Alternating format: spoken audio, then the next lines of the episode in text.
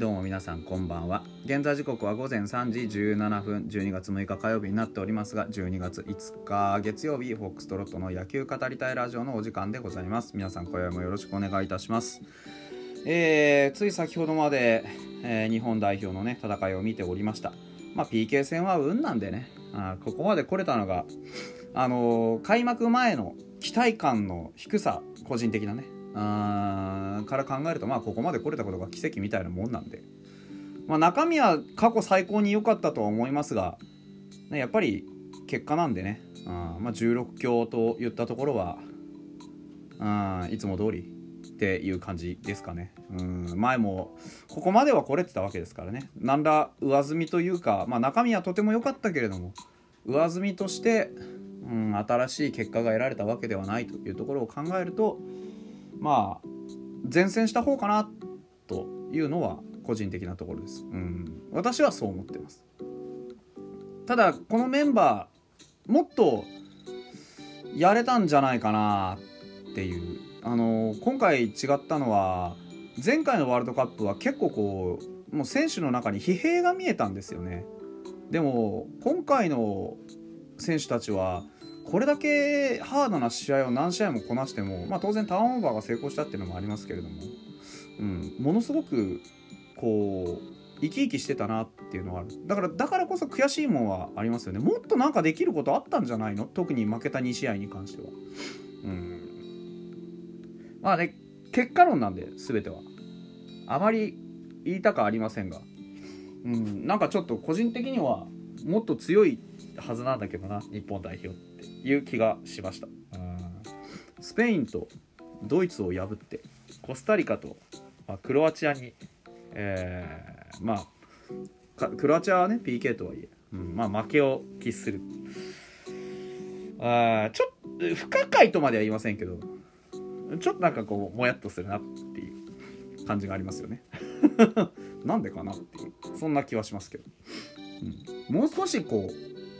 うね夢見ていたかったなっていう気持ちはなくはないかなっていう気がしますね。森保さん一旦お休みいただいていいんじゃないですかね。結果十分残したでしょう。ん。なんかそんなにね悪くない結果で終わったんだからここで一回けじめつけといた方が僕はいいと思いますけどね。というわけで、えー、3分間ほどサッカーの話をしましたけれども、えー、本日実はですね12月の6日というのがあのどうやら僕の誕生日だという噂なんでなんか37歳になったとかならないとかそういう話らしいですよ。えー、ですので、えー、私1985年生まれでございましてですね、えー、宮西直樹と同じ年齢でございます。あのー、まあね、あのお便りをいただいてまして、ともろうさんとよしよしさんからね、よしよしさんから毎日長時間のライブ収録、えー、ほんまに体を大事に休めてくださいねと、ありがとうございます。で、ともろうさんからお誕生日おめでとうございますと、日本ハムと阪神であれを成し遂げ、日本シリーズへというところね、あれ、ね、成し遂げたいですね、本当にね。というわけで、あのー、お便りいただいております。まあ、あのー、皆さんからもあのギフトをいただいたり、ね、えー、反応いただいたり、先ほどまでやっていましたライブの方でも、あのたくさんたくさん、あのおめでとうと言っていただいてありがとうございます。あの私自身はこの37歳という年齢に何ら何の考えも抱いていないんですけれども。もうだね別に嬉しかないじゃない。これもうこれ以降年老いていくだけだからさ。あですからまあねどんな1年にしたいですかと言われましても。私あまりこう年間通してどうこうとかってあまり考えたことはないもんでして。でもまああのファイターズのことについてねいつも考えてます。あの今日はファイターズどんなことしてるかな？今日はファイターズのなんかニュースないかな？いろいろ考えてますけどまああのなかなかねこのシーズンはないわけじゃないですか。あですからまあもう少しね、えー、ファイターズのことについて考える時間が得られるような一日過ごせる1年でいたいなというふうに思ってます。あのもっともっと中身詰めていくことできるんじゃないかなって、えー、新庄監督が考えているファイターズについてのこと、うん、ボスがねこのファイターズをどういうふうにしてくれようとしてるのかってボスの言葉とか行動とか起用とか、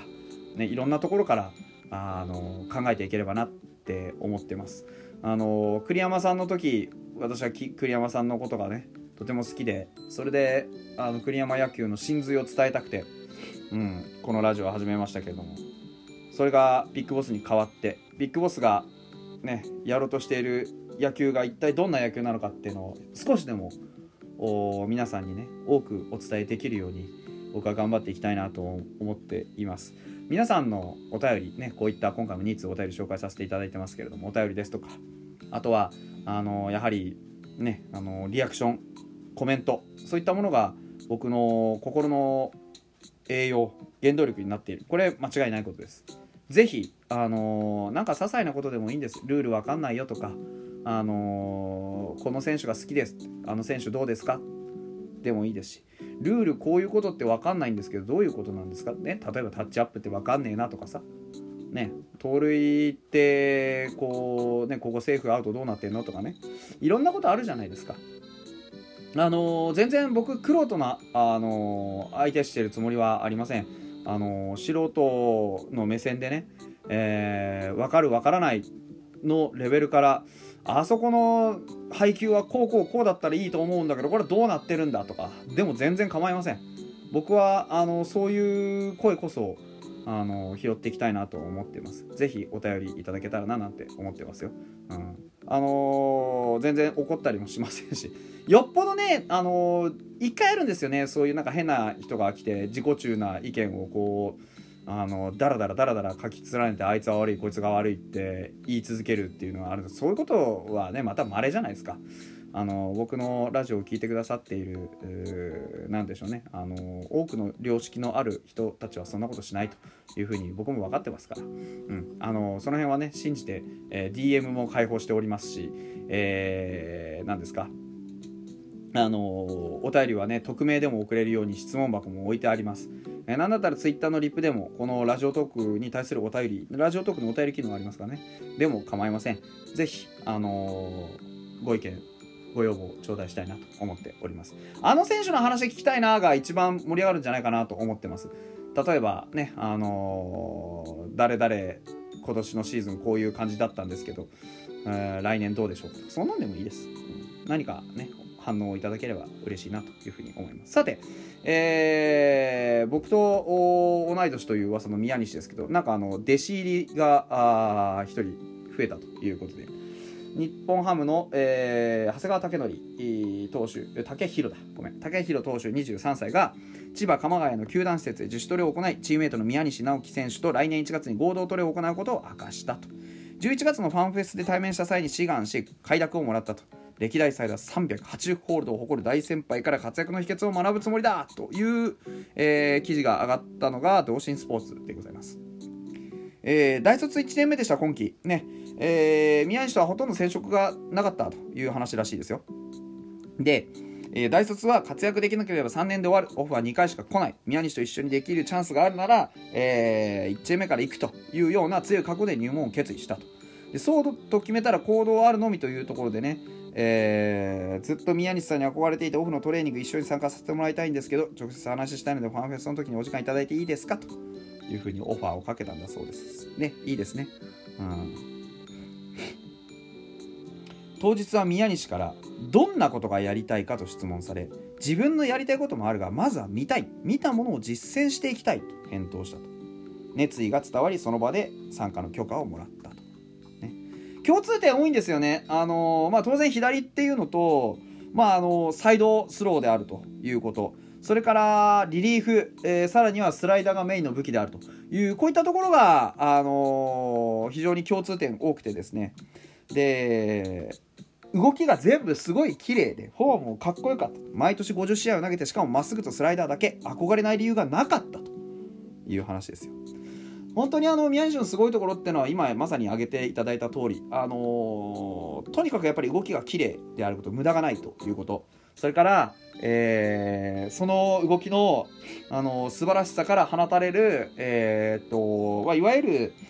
ストレートとスライダーのこのキレですよね。そういったものをしっかりと磨いてこの2ウェポンでほぼ勝負しきってきた。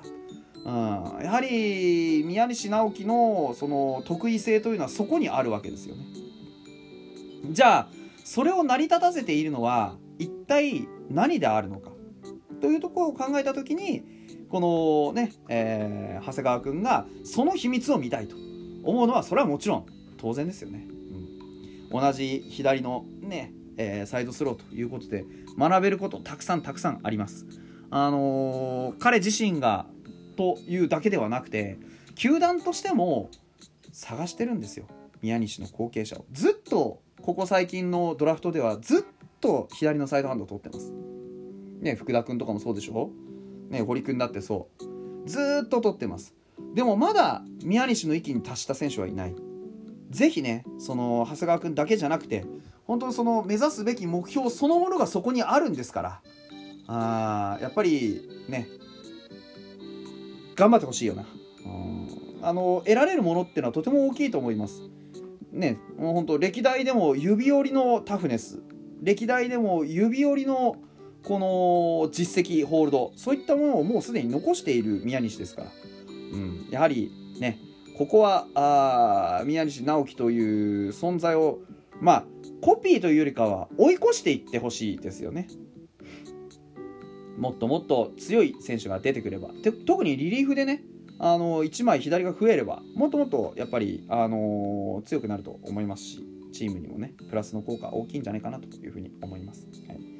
同い年の宮西直樹ですけれども、ね、来年はあのー、2億円の原稿を経て心機一転頑張ってくれるというはずなのでねぜひ、えー、我々世代の星としてですね最後まで投げ続けてほしいなというふうに思っております。皆さん今年も1年よろしくお願いいたします。